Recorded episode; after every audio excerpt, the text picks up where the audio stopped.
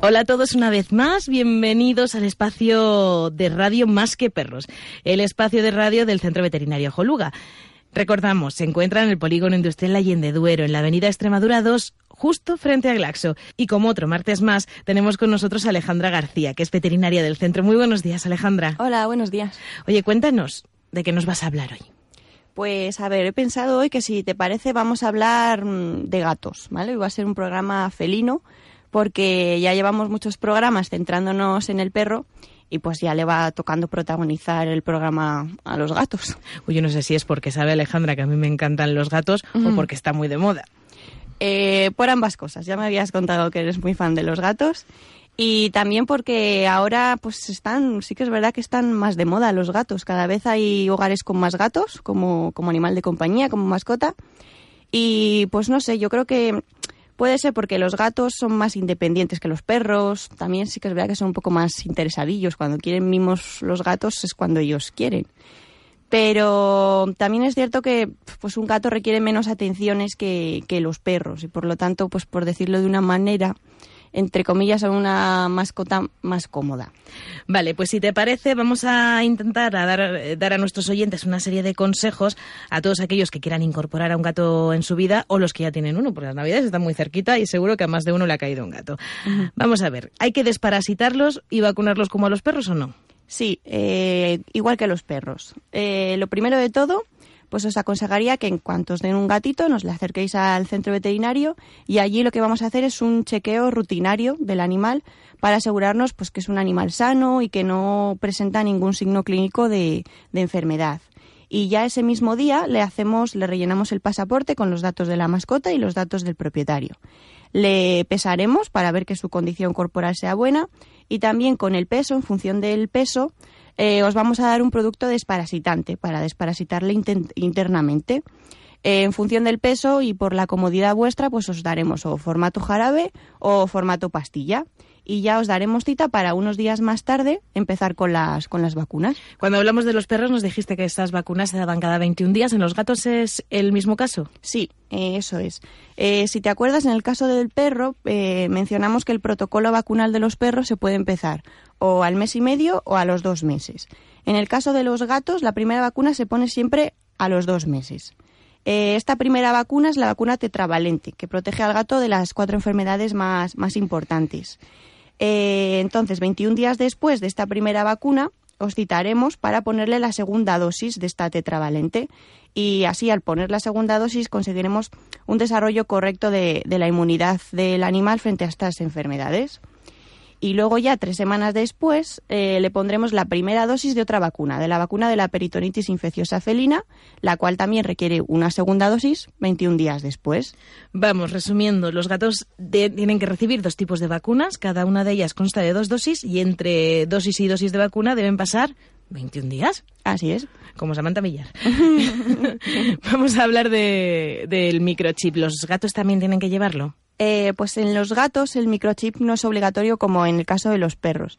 Es opcional, pero es muy, muy recomendable porque es una herramienta estupenda para que en el caso de pérdida de, de tu animal, pues con el microchip podemos acceder a los datos del propietario, a su número de teléfono, a su dirección, a su domicilio y por lo tanto poder contactar rápidamente con el propietario y pues devolver al, animal a su casa.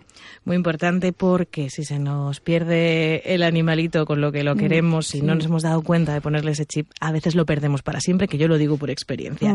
No sé si se nos queda algo más en el tintero. Pues nos faltaría hablar de la desparasitación externa frente a las pulgas y a las garrapatas, que al igual que en los perros, pues se puede hacer o con pipetas o con collares.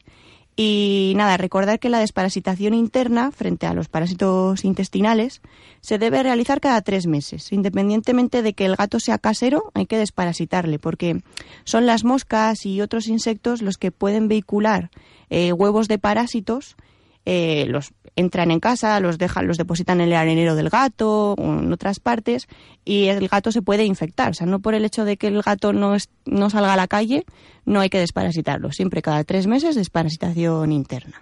Oye, una pregunta ahora que me hablas del arenero del gato. Es importante también eh, tener una cierta higiene, ¿no? Los gatos también Mm. son bastante curiosos, se limpian bastante, pero ¿cada cuánto tiempo hay que cambiar aproximadamente ese arenero? Pues todos los días tienes que cambiar con la palita que hay para el arenero, tienes que quitar las, los pises, las cacas y, y la arena. Y luego es muy recomendable una vez a la semana hacer una limpieza en profundidad del arenero, bien con lejía, con estropajo, una limpieza más a fondo.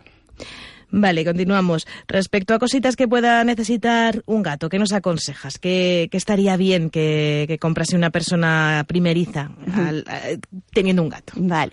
Pues los que seáis primerizos en esto de tener un gatete, pues os aconsejo eh, que os acerquéis a nuestra tienda y allí nosotros pues os asesor- asesoraremos, perdón, eh, sobre qué cosas pues necesita vuestro gato.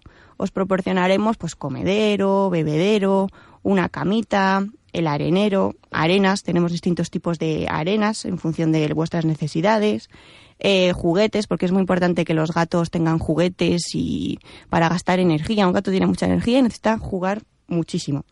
Y sobre todo, pues os, da- os da- os daremos un asesoramiento eh, sobre la dieta, la dieta de vuestra mascota. Buscaremos un pienso, el pienso que mejor se adapte eh, a las necesidades del animal y también pues a las, a las vuestras, a las de los propietarios. Que luego se, se acostumbran a comer bien y no veas tú lo que cuesta llevarles al pienso otra vez. Pues muy bien, eh, una vez más Alejandra, muchísimas gracias por, por darnos todos estos datos, por informarnos acerca del cuidado de nuestras mascotas y también el Centro Veterinario Joluga por, por acercarnos el espacio Más que Perros en el que semana a semana estamos aprendiendo muchísimas cosas nuevas sobre nuestras mascotas. Solo hablábamos de perros, pero ya saben, gatos también y seguro que hay más Eso es. sorpresas más adelante. Pues muchas gracias a ti también y a nuestros oyentes y nada, les recuerdo pues que nos pueden mandar dudas, eh, preguntas, sugerirnos temas, que estamos aquí pues para lo que ellos quieran. Pues ya saben, amantes de las mascotas, pueden enviar sus preguntas a Alejandra al email redactor arroba y nosotros se las, se las trasladamos para que ella pueda dar la mejor respuesta. Una vez más, muchísimas gracias. A, a ti.